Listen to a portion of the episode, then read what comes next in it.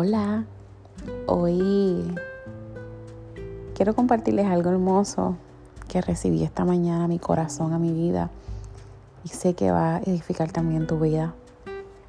Hoy es un episodio diferente, hoy estoy sin herramientas para editar, sin herramientas para poner una música o hacer todo como pienso que debería ser eh, casi perfecto cuando no lo es porque todo lo he hecho desde pocos recursos y desde lo que tengo y desde los espacios que tengo, ¿verdad? Porque sí que tengo recursos que estarían bien eh, felices y gozosos de ayudarme en el proceso de grabar un podcast, pero la realidad es que en muchas ocasiones tenemos que dejar lo lindo, lo bello, lo extraordinario a un lado por ser obedientes y hallar descanso en los espacios que tenemos que hacer. Y yo soy una persona que me encanta comprar libros y no es una excepción. Compré un libro y lo estoy leyendo y mientras lo estoy leyendo estoy pensando en ustedes. Y siento la inquietud de hace un rato grabar un podcast. Eh, llevo como una semana pensando en que, ¿sabes qué, Natalie? Grabado desde donde estás no tienes que tener intro, no tienes que tener, eh, ¿verdad? Eh, final. Simplemente graba y háblale. Háblales. Y estoy aquí ah, leyendo un libro. Y mientras estoy leyendo un libro estoy siempre pensando en ustedes. Y quería contarles porque yo no sé ustedes, pero yo tengo muchos libros en mi casa. Tengo muchos libros que he comenzado, algunos los he terminado, muy pocos. Y otros los compré y ni siquiera los he comenzado. No sé si tú te identificas con esto, pero esta ha sido mi realidad hace un poco tiempo. Y quiero que ya termine. Quiero empezar a hacer caso, ¿verdad? A lo que hoy he recibido. Y estoy leyendo un libro recomendado por una amiga. Eh, he sentido en mi corazón ir a estudiar teología y en el proceso de hacerlo, ella me dice, mira, esta persona va a empezar a dar clases ahí, qué extraordinario. Y yo, wow, qué brutal. Ahora como que más ganas nos dan.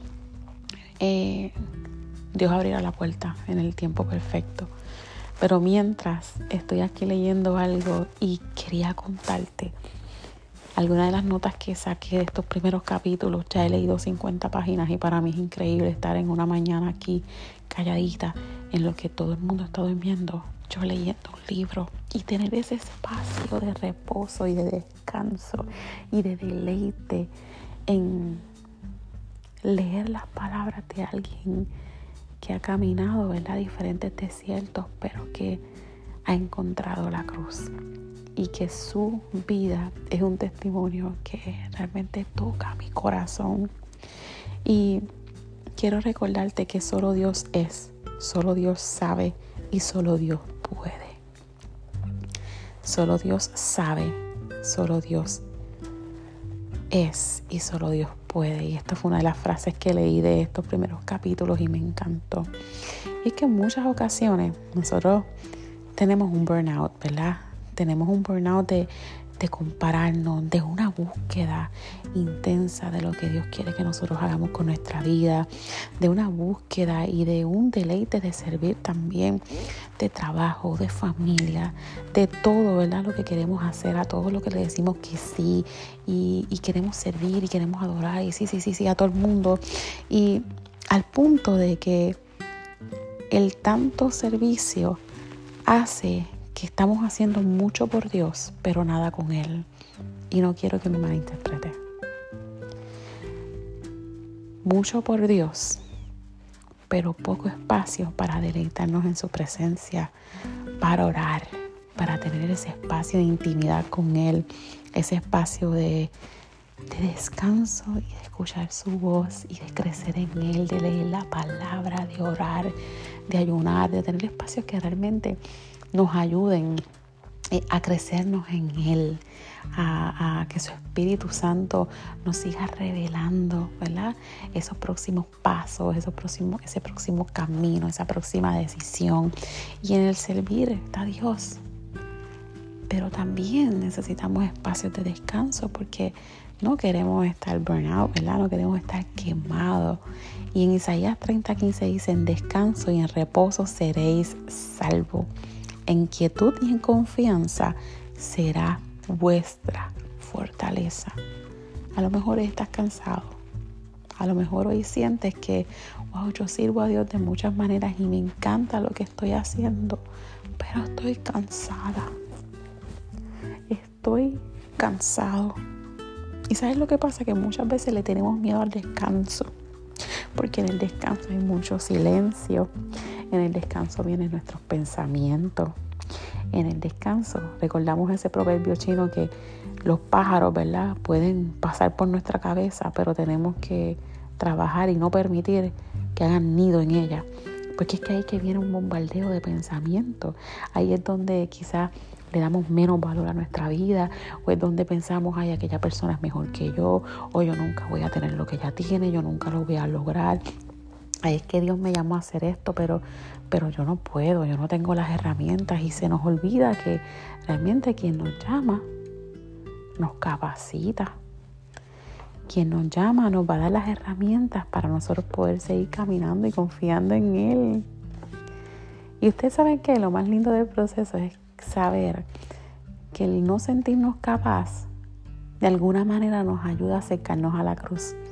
El no sentirnos capaz nos ayuda a sentir que sin Él no podemos hacernos, por ende los vamos a buscar y Él es quien nos llena de su presencia, que nos llena de su gracia y nos permite alcanzar muchas más vidas para Él y estar capacitados para poder hacerlo.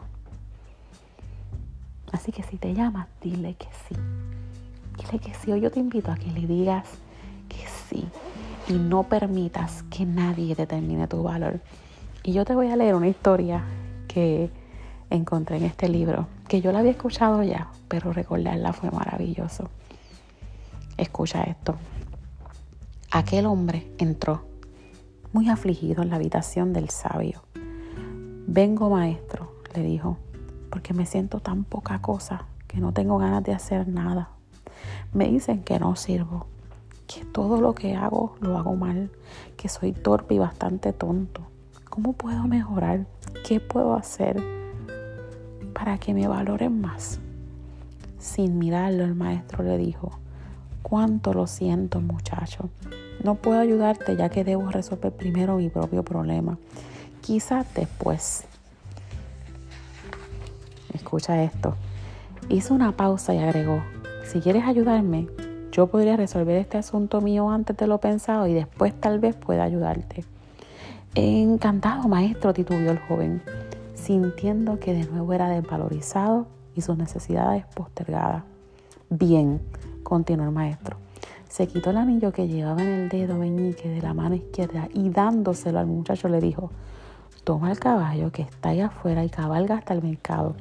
Debo vender este anillo porque tengo que pagar una deuda. Es necesario que obtengas por él la mayor suma posible y no suma, no aceptes menos de una moneda de oro. Vete y regresa con esa moneda lo más pronto posible. El joven tomó el anillo y partió. Apenas llegó al mercado empezó a ofrecer el anillo a los mercaderes, que lo miraban con algo de interés hasta que el joven decía lo que pedía por él. Cuando mencionaba la moneda de oro, algunos reían, otros giraban la cabeza y tan solo un anciano fue bastante amable como para tomarse la molestia de explicarle que una moneda de oro era demasiado valiosa para entregarla a cambio de un anillo. Con afán de ayudar, alguien le ofreció una moneda de plata y un recipiente de cobre, pero el joven tenía instrucciones de no aceptar menos de una moneda de oro y rechazó la oferta. Después de ofrecer la joya a todas las personas que se cruzaban con él en el mercado, que fueron más de 100, y abatido por su fracaso, montó el caballo y regresó.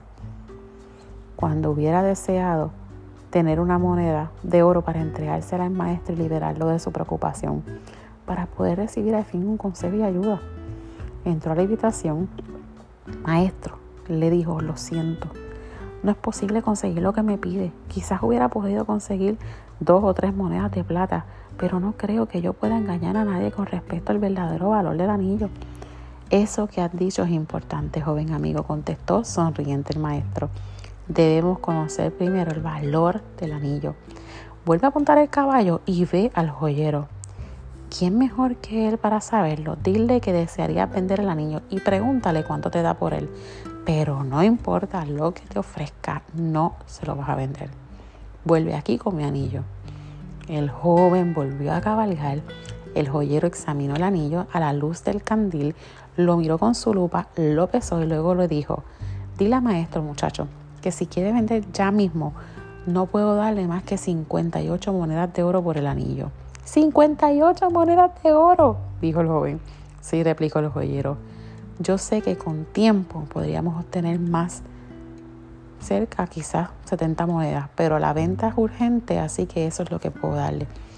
El joven corrió emocionado a casa del maestro a contarle lo sucedido. Siéntate, dijo el maestro después de escucharlo. Tú eres ese anillo, tú eres una joya.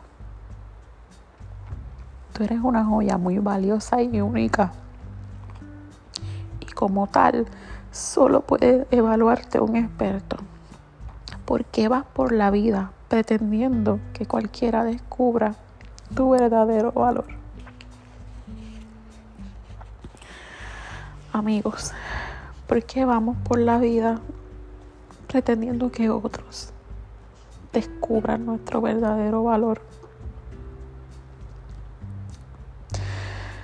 Cuando vales demasiado para Dios, ¿por qué te fías en el criterio de otros y de otras personas para que te vean?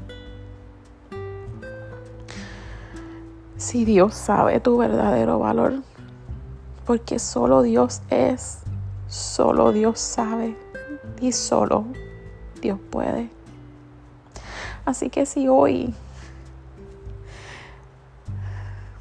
tú te sientes quemado, sientes que has hecho tanto y sientes que no tienes nada cuando no es así, solo siente una cosa. Siente con esta inquietud que el Padre quiere hablar contigo, que el Padre quiere que tú hayas descanso en Él, que el Padre quiere comunicarse contigo y recordarte que tu valor está en la cruz que tu valor está en Él.